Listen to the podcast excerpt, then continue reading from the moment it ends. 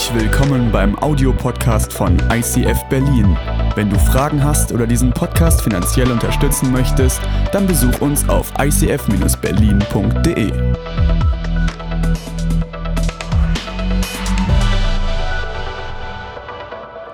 Nachdem wir als Familie persönlich in Kambodscha, Kambodscha gewesen sind und gesehen haben, wie, wie schwer die Arbeit unter normalen Bedingungen dort ist, wie diese Kirche mit LKWs in die Dörfer fährt, ähm, Schulbildung ermöglicht, Essen ermöglicht und scharenweise Kinder sonntags in die Celebrations führt, kann ich mir vorstellen, lieber Andy, liebe Sopal, wie es euch geht unter Pandemiebedingungen.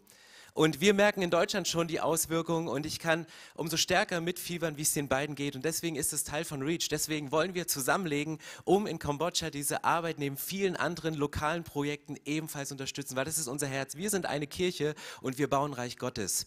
Und wenn du dir die Situation in Kambodscha anschaust, dann kannst du denken, naja, dann, kommt diese Frage hoch, die eigentlich gleich ist zu unserem Predigtthema und diese Frage lautet, ist Gott treu? Ist Gott treu? Hält er sich treu zu seinen Versprechen? Weil Gott hat am Anfang gesagt, ich werde mit euch in Kambodscha eine große Kirche bauen. Ich werde mit euch dort etwas, einen Unterschied machen, nicht nur in der sichtbaren, sondern auch in der unsichtbaren Welt. Ich werde etwas verändern und auf einmal verändert sich alles und du hast das Gefühl, hat sich Gott auch verändert? Steht Gott nicht mehr zu seinem Wort? Und das ist die Frage für die Message heute. Ist Gott treu? Kann ich Gott vertrauen? Ist Gott wirklich so ein Bundespartner, wie ich ihn letzte Woche beschrieben habe? Und ganz ehrlich, Jesus hatte genau dieselbe Frage. Es gab einen Moment im Leben, und ich lese es mal vor, in Markus 15, Vers 34, da, da, stellt Jesus die Frage an seinen Vater im Himmel. Sag mal, Vater, bist du mir eigentlich treu? Hältst du eigentlich zu mir? Er sagt, am Kreuz, in der neunten Stunde, schrie Jesus mit lauter Stimme, Eloi, Eloi, lema sabachthani, was übersetzt heißt, mein Gott, mein Gott, warum hast du mich verlassen? Jesus hängt am Kreuz, er hängt zur neunten Stunde am Kreuz und, und, und, und stellt Gott diese Frage, ja Gott, bist du treu? Warum hast du mich verlassen? Warum hast du, hast du, ich bin doch dein Kind, warum hast du mich zurückgelassen? Warum hast du mich im Stich gelassen? Ich kann mir vorstellen, dass Jesus vorwurfsvoll geworden ist. Ja Gott, bei all den Wundern warst du dabei. Hochzeit zu Kana, ja, da hast du das Wunder gemacht. Bei den Heilungswundern, wo du gefeiert wurdest danach, ja Gott, da warst du dabei. In den Zeiten, wo es mir gut ging im Leben, da warst du dabei. Aber jetzt, im Tiefpunkt meines Lebens, jetzt, wo ich den bitteren Kelch austrinke, jetzt, wo ich, wo ich am Ende meiner Kraft bin und Gott auf deine Kraft angewiesen wäre, wo bist du denn? Bist du treu oder hast du mich verlassen? Hast du mich im Stich gelassen? Es ist eine Frage, die Jesus Gott stellt und ich möchte heute mit euch diesen Bundesschluss durch neun verschiedene Schritte durchgehen, um zu beweisen, dass Gott treu ist, dass Gott dazu zu seinem Wort steht. Und was passierte kurz vorher? Was hat Jesus kurz vorher, bevor er diesen, diese, diese Zweifel, die wie Schatten in seinen Kopf kamen, was hat Jesus vorher mit seinen Jüngern gelebt? 1. Korinther 11, Vers 25 steht, ist das letzte Abendmahl beschrieben, was Jesus mit seinen Jüngern feiert und er beginnt es zu erklären, was sie da eigentlich machen, warum sie das Brot brechen, warum sie diesen Kelch trinken. Er sagt ebenso, nahm er auch den Kelch nach dem Mahl und sprach, dieser Kelch ist der neue Bund in meinem Blut. Dies tut, so oft ihr es trinkt, zu meinem Gedächtnis. Jesus spricht hier, als er den Jüngern ankündigt, dass er sterben wird, dass er leiden wird, dass er weggeht von dieser Erde, verspricht er ihnen anhand der Symbolik des zerbrochenen Brotes und des Abendmahls, dass ein neuer Bund aufgerichtet wird. Nicht mehr der alte Bund, wie wir ihn kennen, sondern ein neuer Bund. Und genau darüber haben wir letzte Woche gesprochen, dass Jesus einen neuen Bund mit uns gemacht hat, eine neue Verbindung mit uns hergestellt wird. Und wer letzte Woche den Stream gesehen hat, der hat festgestellt, es hat sich einiges verändert von letzter Woche zu heute. Letzte Woche war diese Brücke noch in zwei verschiedene Teile geteilt und dieses Mittelstück fehlte, aber das Kreuz wurde zum Mittelstück. Und das ist der Anfang für dein Leben mit Gott. Du sagst einmal Ja zu diesem Jesus und er stellt die Brücke zwischen Gott und Mensch wieder her. Die Bibel sagt, Jesus ist der Weg und die Wahrheit und das Leben und du kannst Gott gehen. Aber wenn du diesen Schritt einmal gegangen bist, dann besteht die Verbindung zwischen Mensch und Gott und du kannst zu Gott gehen und Gott hat die Chance, in dein Leben reinzugehen. Du kannst sagen, Herr lieber Gott, was mir gehört, gehört auch dir und du gibst deine Talente, deine Gaben, dein Geld zu Gott und Gott sagt, hey, übrigens, wir sind Bundespartner, was mir gehört, gehört auch dir und er kommt runter und gibt dir das, was, was, was du brauchst in diesem Sinne. Ich glaube, dass wir Christen Jesus viel zu oft kreuzigen. Wir müssen Jesus nicht nochmal kreuzigen. Wir müssen, Jesus hat sich bereits ans Kreuz nageln lassen für uns. Wenn wir dieses Geschenk der Beziehung zu Gott angenommen haben, ist diese Verbindung hergestellt, ist ein neuer Bund, das durch das Blut von Jesus besiegelt worden ist, hergestellt. Und es gibt keine Trennung zwischen Gott und Menschen. Du und Gott, ihr verschmelzt. Die Bibel sagt, dass, dass Gott in Form des Heiligen Geistes in dich einzieht und dadurch du alle Möglichkeiten hast, um hier zu leben. Unser Problem ist, wir Menschen, wir denken oft, vom, von der Erde her. Wir Menschen denken von der Erde her und, und beschreiben Gott mit menschlichen Worten. Gut, wir haben auch keine andere Wahl. Wir, wir versuchen, den Himmel zu bevölkern. Wir versuchen, den Himmel irgendwie greifbar und menschlich zu machen. Aber Gott denkt nicht von der Erde her, sondern Gott denkt vom Himmel her. Und Gott hat eine ganz andere Sicht auf unser Leben und hat ganz andere Möglichkeiten und denkt, warum kämpfst du noch immer aus deiner eigenen Kraft? Ich habe doch ganz andere Möglichkeiten. Wir könnten hier hin und her laufen die ganze Zeit, aber wir stehen hier fest und wir beobachten so ein bisschen, vielleicht Sonntag im Worship und sagen, ja, Gott ist groß, du hast Macht, du hast Kraft. Und Montag sitzen wir wieder da und denken, ich habe keine Kraft aufzustehen. Ich habe noch nicht mal Macht, irgendwie meine Kinder vernünftig zu erziehen, noch habe ich Macht, irgendwie noch was Großes zu bewirken in dem, in dem neuen Business, was ich gerade starte. Warum lehrt Jesus uns das Gebet wie im Himmel so auf Erden? Da steht nicht, wie auf Erde so im Himmel. Eben nicht die menschliche Beschreibung Gottes, die menschliche Beschreibung des Himmels, sondern die Erweiterung der Erde durch göttliche Eigenschaften. Weil Gott lässt sich von uns Menschen nicht eingrenzen durch unsere Beschreibung, sondern Gott möchte unsere Erde erweitern durch seine Eigenschaften. Und deswegen schließt ihr diesen Bund. Und darüber möchte ich heute eingehen. Ich möchte heute ein Stück tiefer gehen. Wer letzte Woche da war, hat festgestellt, der Bund im Alten Testament, den Abraham mit Gott geschlossen hat, der ging folgendermaßen ab, dass Abraham den Auftrag bekommt, Tiere zu nehmen, diese Tiere in der Mitte zu teilen, auseinanderzuschneiden, eine Gasse zu legen und die beiden Bundespartner, die laufen dort hindurch. Und das ist passiert. Gott hat den Bund gemacht mit Abraham, indem er selbst als Wolken- und Feuersäule hindurchgegangen ist.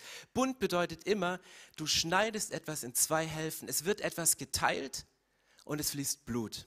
Das ist Bund im Alten Testament. Jesus greift es auf im Neuen Testament. Er nimmt dieses Brot und er bricht es. Es wird etwas geteilt, sein Körper wird gebrochen und es fließt Blut am Kreuz. Und wir, wir kennen das Wort Bund gar nicht mehr so wirklich, außer aus dem Bund der Ehe. Ich habe euch mal ein Hochzeitsfoto mit, von mir mitgebracht. Nice, oder? Die Haare meiner Frau? Nein, meine. Die wallenden Locken. Ey, ich, ich habe die zur Hochzeit gepflegt und mit Silbershampoo, das, die, die, mussten, die mussten damals so liegen.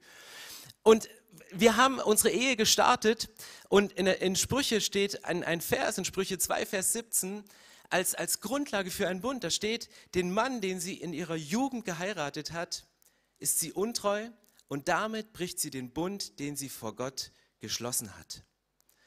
Jetzt denkst du, hey, was soll immer dieses biblische Gehabe von einem Bund der Ehe? Warum macht ihr Christen auch immer gerade um das Thema Sexualität so einen riesen Zinnober da drum? Und, und, und was passiert bei dem Bund? Und ich möchte euch einen kleinen Exkurs mal mitnehmen, warum ich glaube, dass das Thema Sexualität ein göttliches Thema für uns ist. Weil was passierte beim Bund mit Abraham? Tiere wurden geteilt, es floss Blut. Was passierte am Kreuz?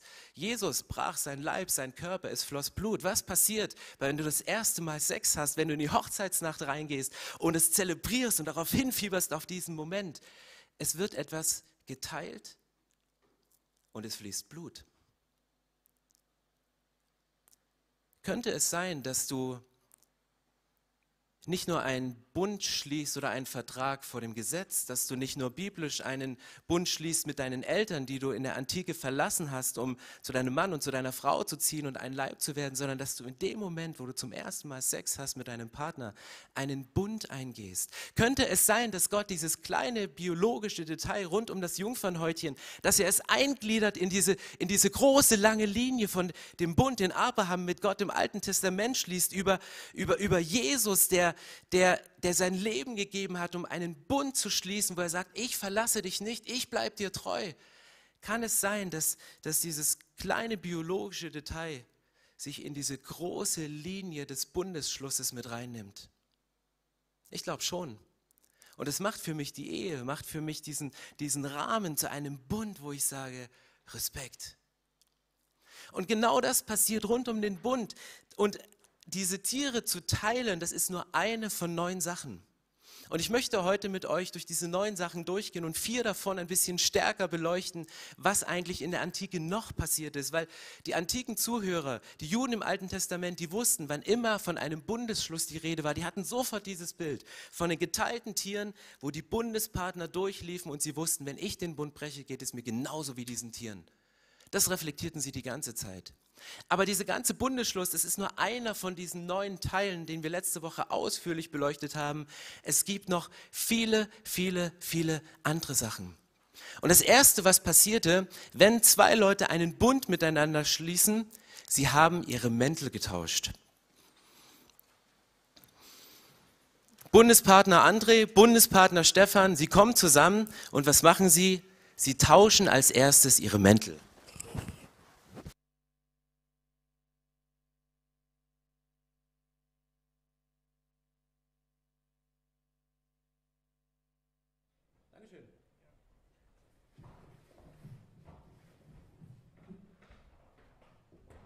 Here comes the man in black.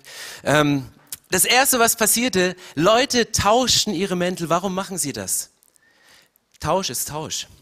Ich habe auf einmal einen anderen Mantel an. Der Mantel zur damaligen Zeit war ein Symbol der Familienzugehörigkeit, ein Symbol der Familienautorität. In der Bibel, in Jesaja, steht dieser Vers, dort steht, Jesaja 61, Vers 10, er hat mich mit Gerechtigkeit bekleidet, wie mit einem schützenden Mantel. Nun stehe ich wie ein Bräutigam mit festlichem Turban, wie eine Braut im Hochzeitsschmuck. Prophetisch vorausgesagt, dass Gott uns mit einem Mantel der Gerechtigkeit bekleidet. Damals stand er für Familienzugehörigkeit. Dieser Mantel habe ich von meinem Opa geerbt, also von meinem, von meinem äh, Schwiegervater meine ich, ähm, ist ein, ein Familienerbstück. Du riechst es noch, mit dem kannst du durch den schlimmsten Berliner Frühlingsregen gehen, das perlt alles an dir ab, ist überhaupt kein Ding. Und während damals ein Bundesschluss gemacht worden ist, hat man sich die Familienzugehörigkeit getauscht. Du gehörtest auf einmal zur Mafia, zur Mafia des anderen. Du warst Teil der anderen Familie. Und wenn Gott immer wieder davon spricht, einen Mantel zu geben, im Alten Testament ist ein Mantel, wird oft von Generation zu Generation weitergegeben, mit diesem Mantel eine prophetische Gabe. Im Neuen Testament spricht immer Gott davon, dass er dein altes Gewand ausgezogen hat und dir ein neues Gewand angezogen hat. Das bedeutet nichts anderes, als zu diesem Zeitpunkt, wo du diesen neuen Mantel bekommst, hast du eine neue Familie. Gehörst du zur Familie Gottes? Gehörst du zu Gottes Identität? Bist du Teil von etwas anderem? Bist du Teil von einer anderen Welt? Und du kannst mit diesem neuen Mantel, und ich merke, ich muss ja noch reinwachsen, weil ich lebe noch mit meinen Möglichkeiten. Ich muss in diesen göttlichen Mantel noch reinwachsen, weil auch ich habe oft diese Herausforderung, dass ich vom Himmel her denke und sage, Gott, das ist aber jetzt meins. Das will ich aber für mich behalten. Gott sagt aber, hey Stefan, überleg mal, ich denke nicht vom Himmel her, ich denke von der Erde her. Übrigens, du hast doch meinen Mantel an, den Mantel der Gerechtigkeit. Du hast die Chance, entweder in deinem menschlichen Denken zu bleiben und mit Verbitterung zu reagieren, was ja möglich ist, wenn ich verletzt werde und merke, oh, der Mantel war offen, es hat mich doch getroffen. Dieser blöde Spruch, der eigentlich gar nicht so gemeint war, so ironisch. Also auch im Spaß gefurzt stinkt, sage ich immer, zur Ironie. Ja, es war ein Spaß. Und dich hat es aber verletzt, weil es genau wieder diesen, diesen, diesen, diesen einen Punkt bei dir getriggert hat. Und Gott sagt, ja, du kannst jetzt menschlich reagieren mit, mit Verbitterung, aber du könntest auch auf der anderen Seite göttlich reagieren und dein Leben vom Himmel her denken und nicht mit Verbitterung, sondern mit Vergebung reagieren. Und einen Tausch am Kreuz vornehmen und sagen, Gott, es hat mich verletzt, es tat weh. Und ja, ich könnte jetzt zurückschießen, ich könnte noch viel, viel bessere Witze machen, aber nein, das tue ich nicht. Und du reagierst mit Vergebung. Und dann bist du auf einmal in deiner Welt und du handelst in deiner Welt mit nach Prinzipien einer anderen Welt. Und das symbolisiert dieser Mantel. Das symbolisiert deine neue Identität. Du bist eine neue Schöpfung in Christus. Der neue Bund wurde mit dem Blut von Jesus besiegelt. Die Brücke, die Verbindung steht und du hast den Mantel der Autorität an. Das Zweite, was, so, was bei einem Bundesschluss gemacht wird, man hat die Gürtel ausgetauscht.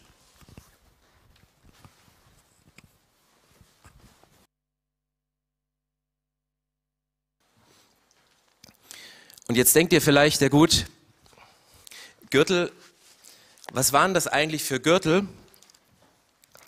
Gürtel zur damaligen Zeit, das waren nicht die Dinger, die du hier drum machst, dass die Hose nicht rutscht, gerade auch in der Fastenzeit, wo man dann feststellt, na gut, ähm, tut ganz gut, ähm, aber wenn die Läden zu haben, hast du irgendwie nicht die Chance, was Neues zu kaufen, sondern damals war der Gürtel das Symbol für die Waffen, die du hast. Das heißt, die Bundespartner, die sind zu Alliierten geworden, die haben ihre Waffen zusammengebracht, sie haben sich gegenseitig ihre Waffen zur Verfügung gestellt. Und du wusstest genau zur damaligen Zeit, wenn jemand einen Bundespartner hat, dann lege ich mich nicht nur mit dem Bundespartner an, sondern ich lege mich mit der ganzen Artillerie des Gegenübers an. Was heißt das in Bezug auf, auf unser menschliches Dasein? Was heißt das in Bezug, in Bezug auf, auf unseren Deal, den wir mit Gott haben? Gott sagt, ich statte dich aus mit meinen Waffen und du sagst, hey Gott, brauche ich nicht, braucht er keine Waffen. Ich habe doch viel effektivere Waffen, yeah. Oder? Ist doch viel cooler. Und wir Menschen, wir fuchteln manchmal mit unseren Spielzeugwaffen rum und denken so, oh, ich tue mir jetzt mal richtig weh oder dem Gegenüber und dann passiert nichts, weil wir abdrücken und das Ding ist nicht geladen. Aber wir sind manchmal mit, mit Waffen unterwegs, so wie die Bibel sagt, wir, wir, Paulus sagt es irgendwann mehr, wir, wir laufen nicht wie Leute, die in die Luft schlagen, sondern wir kämpfen ja nicht gegen sichtbare Mächte, sondern gegen unsichtbare Welten. Und, und, und ich glaube, dass Gott manchmal lacht über unsere Waffen und wenn wir mit Gott unsere Waffen austauschen und ihm unsere Waffen hinlegen, dann wird Gott auch sagen, ja, das ist ja, ist ja ganz nice, ist ja ganz schön. Die Waffe ist vielleicht groß, die ist vielleicht schön, die ist vielleicht bunt, mit der kannst du auch ein bisschen rumfuchteln und die macht wahrscheinlich mehr Krach, als dass sie irgendwie wirksam ist. Aber Gott sagt, hey, leg mal deine menschlichen Waffen nieder, ich, ich, ich statte dich mit etwas aus, was wirksam ist. Es sind wirksame Waffen. Und das ist unser Gebetsleben. Was ist Gebet? Gebet ist nicht, dass wir Gott unsere Situation schildern. Das ergibt überhaupt keinen Sinn, weil Gott kennt unsere Situation. Gott weiß, wie es dir geht auf dieser Seite der Erde. Aber er denkt vom Himmel her. Und Gebet bedeutet nicht, Gott deine Situation zu schildern, sondern Gebet bedeutet, dass du in die Waffenkammer Gottes gehst und dich ausstattest. Ich habe da so eine blühende Fantasie, ich sehe da einen Raum, ich mache die Türen auf und dann kommen Regale, dann ist Panzerglas und dann rollieren die Regale und du kannst, du kannst komplett zu allen Waffen greifen, die irgendwie da sind.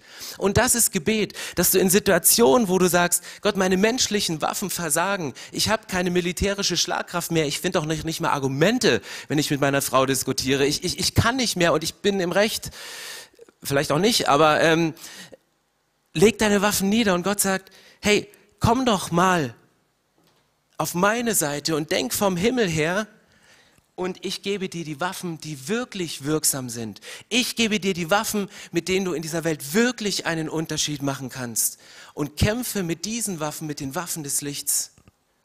Das Wichtige ist für uns, wir müssen unsere Waffen kennen und wir müssen die Waffen unseres Alliierten kennen.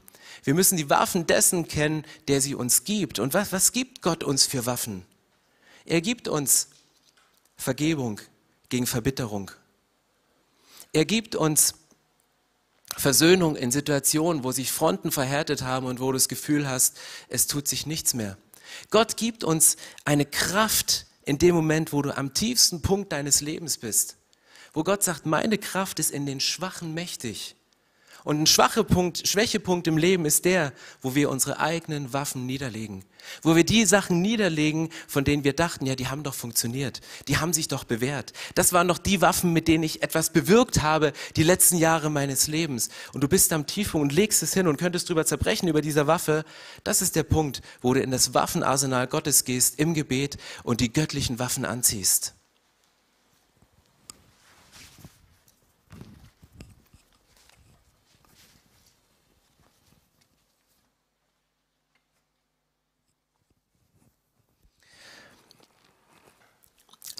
Das nächste, was gemacht wird, und ich gehe jetzt ein bisschen schneller durch, ist, dass man einen Bund schneidet. Man nahm diese Tiere auseinander, man schnitt diese Tiere, man legte sie auseinander. Da sind wir letzte Woche hingegangen und dann ging man in Form einer Acht durch diese Tiere hindurch, dass man immer wieder reflektieren konnte, wenn ich mich nicht an den Bund halte, wird es mir genauso gehen wie die Tiere. Und wenn Gott sich und wenn mein Gegenüber sich nicht in diesem Bund hält, wird es ihm genauso gehen wie diesen Tieren, die geteilt werden. Und dieser Bundesschluss wurde damals besiegelt, indem man in seine Hand einen Schnitt machte von dem einen Bundespartner und die Hand des Bundespartners einen anderen Schnitt. Dann wurden diese Hände übereinander gelegt und mit einem Band zusammengebunden und das Blut floss von dem einen Körper in den anderen, von dem anderen Körper in den einen. Einfach nochmal das zu unterstreichen, dass die Bundespartner Blutsbrüder sind, dass sie zusammengehören, dass sie nicht nur äußerlich verbunden sind, indem sie sich gegenseitig die Waffen zur Verfügung stellen, indem sie sich gegenseitig eine neue Identität geben, sondern da ist innerlich etwas zusammengewachsen. Da fließt dasselbe Blut in den Genen, in den Adern des anderen. Dann nahm man seinen rechten Arm und hob diesen rechten Arm hoch. Und der rechte Arm war immer die Hand des Segnens. Der rechte Arm steht immer als Symbol des Segnens, des Führens und des Leitens. Und man stand sich gegenüber mit erhobenen Arm und sagte, ich spreche dir meinen Segen zu, ich spreche dir meine Führung zu, ich spreche dir meine Leitung zu, ich gehe vor dir, ich gehe weiter. Und, und ich, ich bin da, wenn du keine Orientierung hast, wenn du vielleicht als kleinerer Bundespartner durch den Morgennebel, der da ist, nicht siehst. Hey, ich blicke drüber hinaus und ich leite dich mit meiner Hand. Und dann kam es in einem Bundesschluss immer zu einem Namenstausch. Was passierte bei Abraham? Die Geschichte, letzte Woche bin ich da einmal drüber gestolpert und habe Abraham vorgelesen, obwohl er noch Abraham hieß. Und ein wesentlicher Teil eines Bundesschlusses ist der Namenstausch. Und ihr seht unten eingeblendet, wie Gott den Namen Abraham verändert hat in den Namen Vater einer großen Menge. Warum Vater einer großen Menge? Das bedeutet Abraham. Das bedeutet, dass Gott zu seiner Verheißung steht, dass Gott ihn nicht vergessen hat, dass Gott treu ist, obwohl er so lange auf das Kind gewartet hat und fast verzweifelt wäre an diesem einen Fakt. Gott gibt ihm einen neuen Namen. Und er gibt Sarah einen neuen Namen. Sie hieß vorher Sarai. Das hieß die Vornehme. Und ihr neuer Name, Sarah, bedeutet die Fürstin. Was ist da für ein kleiner Unterschied? Etwas Vornehmes ist etwas, etwas äußerlich, hat etwas mit einer Haltung zu tun, etwas, was du einnimmst, um vornehm zu wirken, vornehm zu sein. Aber Fürstin hat eine viel größere Kraft. Da steckt eine Autorität dahinter. Da steckt etwas dahinter, dass du, wenn du aussprichst, dass es wird, dass du regierst. Und er macht Sarah, die, die, die gelacht hat über dieser Verheißung, dass, dass als Gott ihm das Kind verhießen hat und sie, und sie fing an zu lachen. Gott sagt ja aus diesem, ich bewahre Haltung, mache ich eine Frau, die eine Fürstin ist, die etwas bewirkt. Und hier geht es nicht nur um ein äußeres Erscheinungsbild, sondern hier geht es über eine innere Überzeugung, über eine Kraft, die du hast, eine Autorität, die Gott dir gegeben hat. Und wenn wir zurückgehen, ganz am Anfang der Geschichte, gibt Gott der Frau die Autorität, der Schlange den Kopf zu zertreten. Schlange als Symbol des Diabolos, des Gegenübers, unseres Widersachers, unseres Gegenspielers. Und die Frau hat die Fähigkeit, dieser Schlange den Kopf zu zertreten. Ich glaube, in Frauen stecken nicht nur die vornehmen Seiten, sondern die Fürsten, die Regierenden, die, die in Ordnung bringenden, die geistlich wachen, die Dinge in Ordnung bringen. Und das sollten wir ernst nehmen und entfalten. Beide Bundespartner tauschen die Namen. Wenn ich einen Bund mit André eingehe, würde es so heißen, ich würde Stefan André heißen und er würde André Stefan heißen. Und Wisst ihr, welches Detail mir in der Bibel aufgefallen ist? Gott ändert nicht nur den Namen von Sarah und Abraham in dieser Geschichte, sondern Gott nimmt sogar den Namen seines Bundespartners an. Wie wird Gott im Alten Testament genannt? Der Gott Abrahams. Gott hat die Größe, den Namen von Abraham auf sich zu nehmen und sagt er übrigens, nur dass ihr Bescheid wisst, ähm, ich bin auf seiner Seite. Ich bin der Gott Abrahams. Ich ändere nicht nur seinen Namen, sondern ich ändere auch meinen Namen und ich nehme den Menschen mit hinein. Das heißt, Gott Abrahams, du könntest deinen Namen einsetzen. Der Gott Andres, der Gott Simons, der Gott Christophs, der Gott Mareikes. Egal was es ist, Gott nimmt sich deinen Namen, wenn du diesen Bund mit ihm geschlossen hast. Was passierte nachdem man diesen Schnitt gemacht hat, dieser Schnitt, der wurde zu einer Narbe. Und das war ein signifikantes Zeichen in dem Bund später. Wenn du mit deiner Narbe in der Hand, die du, die sehr sichtbar war, in dem Moment, wo du diese Hand gehoben hast, war diese Narbe sichtbar.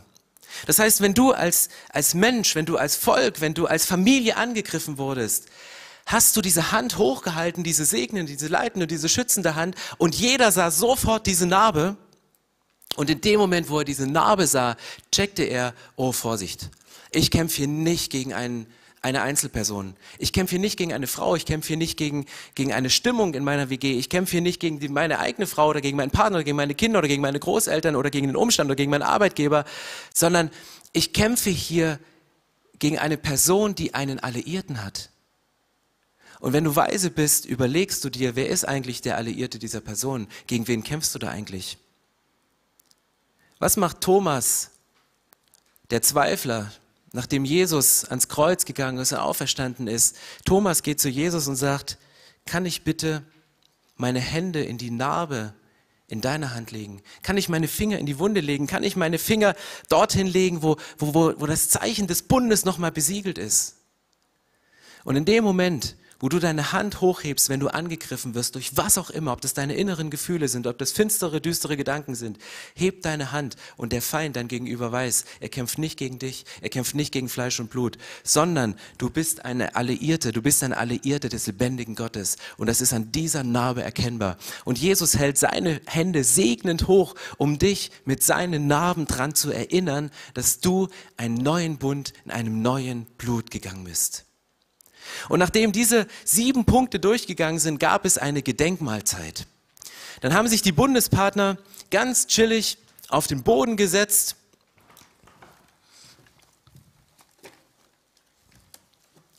Haben ihren Picknickkorb, ach André, du bist immer so großzügig, den besten Wein.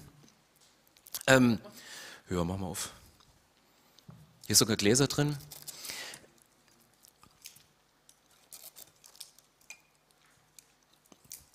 Das war das, das Symbol von, wir, wir essen zusammen. Wir feiern das Ganze jetzt zusammen. Wir, wir, wir besiegeln das Ganze.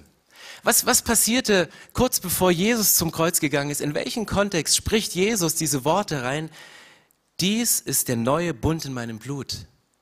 Beim Essen. Die Jünger sitzen in diesem Obergemach, sie sitzen drin kurz vor der Kreuzigung, sie, sie feiern das Abendmahl, sie brechen das Brot, sie trinken Wein, die stoßen an, sie, sie, sie haben Tischgemeinschaft miteinander und sie, sie, sie feiern gemeinsam das Abendmahl, weil sie diesen Bund beschließen.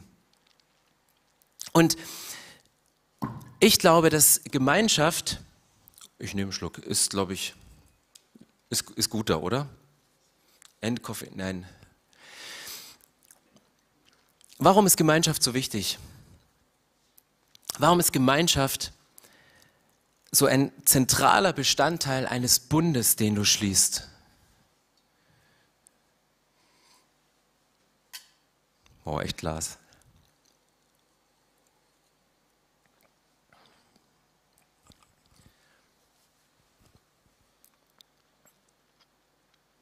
Ich glaube, dass man zur Ruhe kommt in solchen Momenten. Ich glaube, dass man in solchen Momenten nochmal reflektiert, was ist denn da gerade alles passiert? Was habe ich denn hier für einen Mantel bekommen? Was ist denn meine Identität, die ich jetzt mit André habe? Weil durch André ist mein Leben viel reicher geworden. Durch mich ist anderes Leben viel reicher geworden. Was habe ich denn hier für Waffen zur Verfügung? Was ist denn mit meiner Narbe? Was ist denn mit den Sachen? Du kannst dich drüber austauschen. Und Gemeinschaft ist so wichtig. Und wisst ihr, was mir im Moment so dermaßen auf dem Herzen liegt, was ab dem Zeitpunkt kommen wird, wenn Corona vorbei ist, wenn wir Covid-19 endlich besiegt haben und wir die erste Celebration mit Hunderten, Tausenden von Leuten irgendwie feiern. Es gibt zwei Möglichkeiten zusammenzukommen und ich glaube, dass wir, dass wir mehrere Möglichkeiten haben zu reagieren. Ich glaube, dass drei Dinge mega wichtig sind. Das erste ist Gemeinschaft. Das erste ist Gemeinschaft, sich auszutauschen, sich hinzusetzen, mit dem anderen zu sprechen. Herr André, wie geht's dir eigentlich? Was hast du gemacht in der Zeit? Wie viele neue Businesses hast du gegründet? Was ist, was hat nicht funktioniert? Wo leidest du unter gewissen Sachen? Uns auszutauschen, miteinander zu reden. Das zweite, von dem ich glaube, was mega wichtig ist, ist Worship weil gemeinsam zu singen, jetzt machst du es zu Hause, jetzt machst du es im Auto. Ich glaube, meine Boxen im Auto, die, die sind mehrmals durchgebrannt, weil ich Worship immer so laut, weil ich sage, ich kann es in der Kirche nicht und dort ist der einzige Ort, wo die Musik so laut ist, dass man mich nicht hört, wenn ich schief singe. Das geht dann nur im Auto, auch wenn die Nachbarn mich immer, also wenn sie reingucken, für verrückt erklären und denke, so energisch kann er doch mit niemandem telefonieren. Nein, es ist Worship in diesem Herzen. Ähm, und deswegen glaube ich, dass das Worship, das gemeinsame Singen, wenn wir aufstehen und, und miteinander Gott, Gott anbeten, das, das hat eine Kraft und es wird sich, wird eine Riesenkraft entfalten. Und neben Gemeinschaft und Worship wird Seelsorge ein riesengroßes Thema sein. Weil durch diese mangelnde Gemeinschaft, durch die, durch die Zeit, wo, wo immer nur einer redet und der andere schweigend daneben sitzt, hast du auch gar keine Chance. Und das, was wir in dieser Kirche als Riesenvorrecht haben, ich weiß nicht, ob ihr je schon mal im ICF Berlin wart, aber unsere Lounge, die ist fast so groß wie die Celebration Hall. Und das ist ganz bewusst. Weil Gottesdienst ist das eigene, da beten wir den, das eine, da beten wir den lebendigen Gott an und wir begegnen diesem Gott, aber Begegnung zwischen Menschen ist genauso wichtig. Und das, was im Moment, was sonntags ganz normal in der Lounge, in Small Groups passiert ist, was man sich von der Seele geredet hat, wo man füreinander gebetet hat, wo man auf einmal ein hörendes Gebet hatte in der Lounge und sagte, hey, kann ich kurz für dich beten und sagst, ich habe so ein Vers gesehen oder so ein Bild, das möchte ich über dich aussprechen. Das findet gerade nicht statt. Du sitzt alleine zu Hause, isoliert in deinem Wohnzimmer und so manchen Gedanken, den du sonntags ausgesprochen hast, den du beim Tausch am Kreuz in der Kirche gelassen hast, der nicht zu einer Kultur zu Hause geworden ist, der verfestigt sich und der bäumt sich auf und dieser Gedanke richtet sich gegen dich und dieser Gedanke wird ein Gefühl und dieses Gefühl richtet sich gegen dich und du bist allein und du hast auf einmal Feinde und, und, und die, deine Leiter sind gegen dich und die Kirche ist gegen dich und, und jeder ist irgendwie gegen dich und du hast das Gefühl, sorry, hier geht gar nichts mehr. Ich glaube, wenn wir zurückkommen und anfangen, über die Sachen zu sprechen, dann lasst uns austauschen und lasst uns mit diesen Sachen zu Gott gehen und lasst uns füreinander da sein und unsere Seelen beseelsorgen. Und das ist Teil des Bundes gewesen, dass man über die persönlichen, über die eigenen Sachen sprechen konnte. André, danke. Bist ein guter Zuhörer.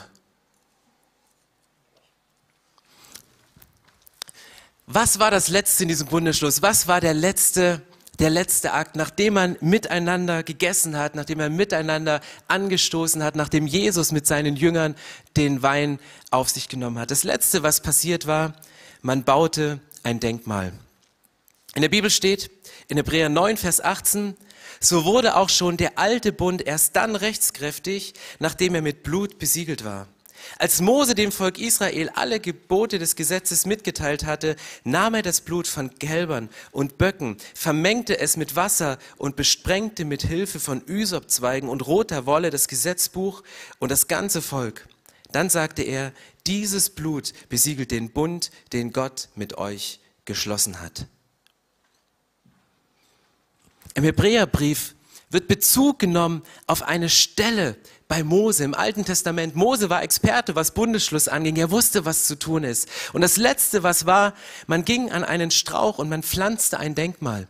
Und dieses Denkmal, das, das wuchs heran und dann nahm man seine rechte Hand, tunkte sie in, in das Blut von den geschlachteten Kälbern und besiegelte mit diesem Blut diese Pflanze. Und man nahm das Blut und spritzte es so gegen diese Pflanze.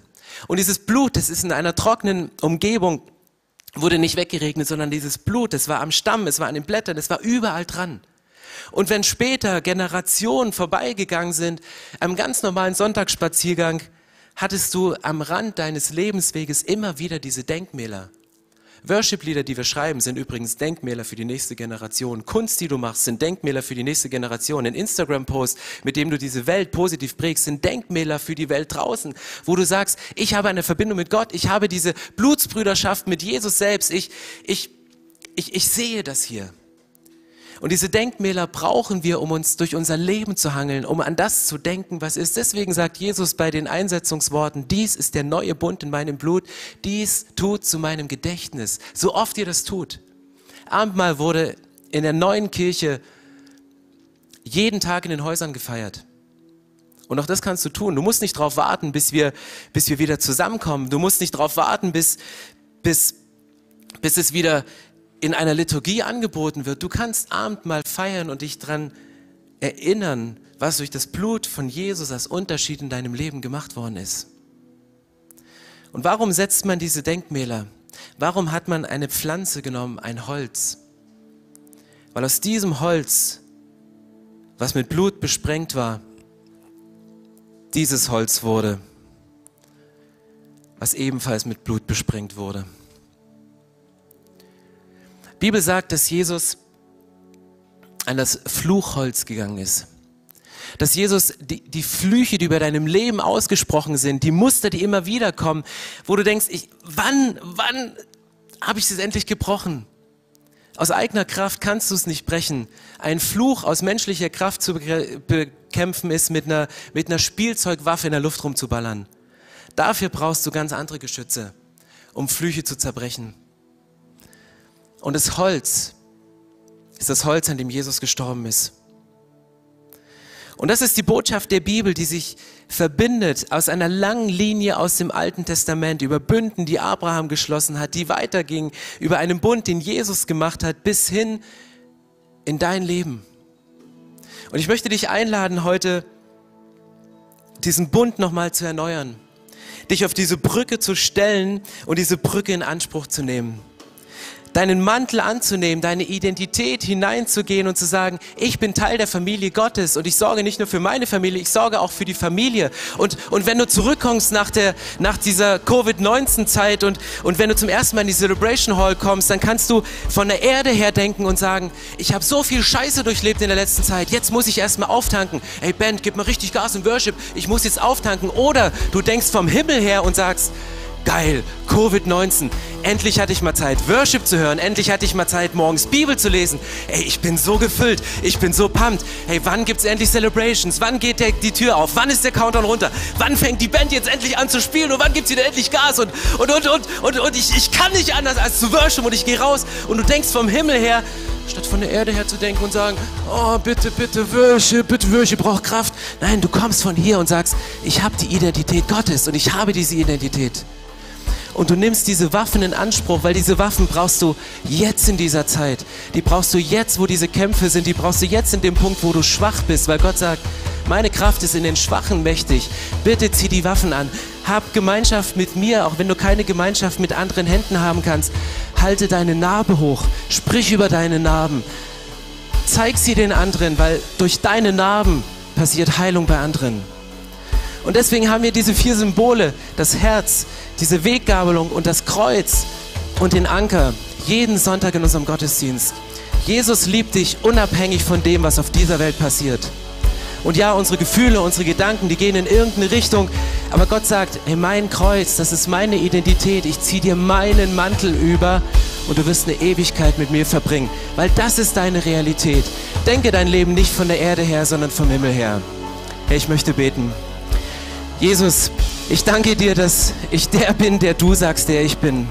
Ich danke dir, dass ich nicht derjenige oder diejenige bin, wie ich mich fühle oder wie ich denke oder was ich gesagt bekommen habe, sondern dass ich deine Identität angezogen habe, den Mantel der Gerechtigkeit, den Mantel der Autorität.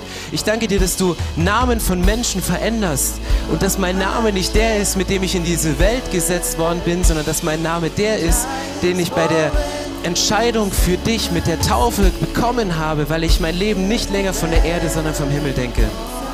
Jesus, ich danke dir, dass du mich liebst und dass deine Liebe mich umhüllst. Jesus, ich danke dir, dass dass ich nicht von meinen Gefühlen, die in die eine oder andere Richtung gehen, die sich gegen mich wenden, dass ich nicht von meinen Gedanken bestimmt bin, sondern dass du mir eine neue Identität gibst. Und ich nehme diese neue Identität an. Und Jesus, ich gebe dir mein Leben und ich schließe diesen Bund und ich verspreche dir, dass wir als Bundespartner interagieren.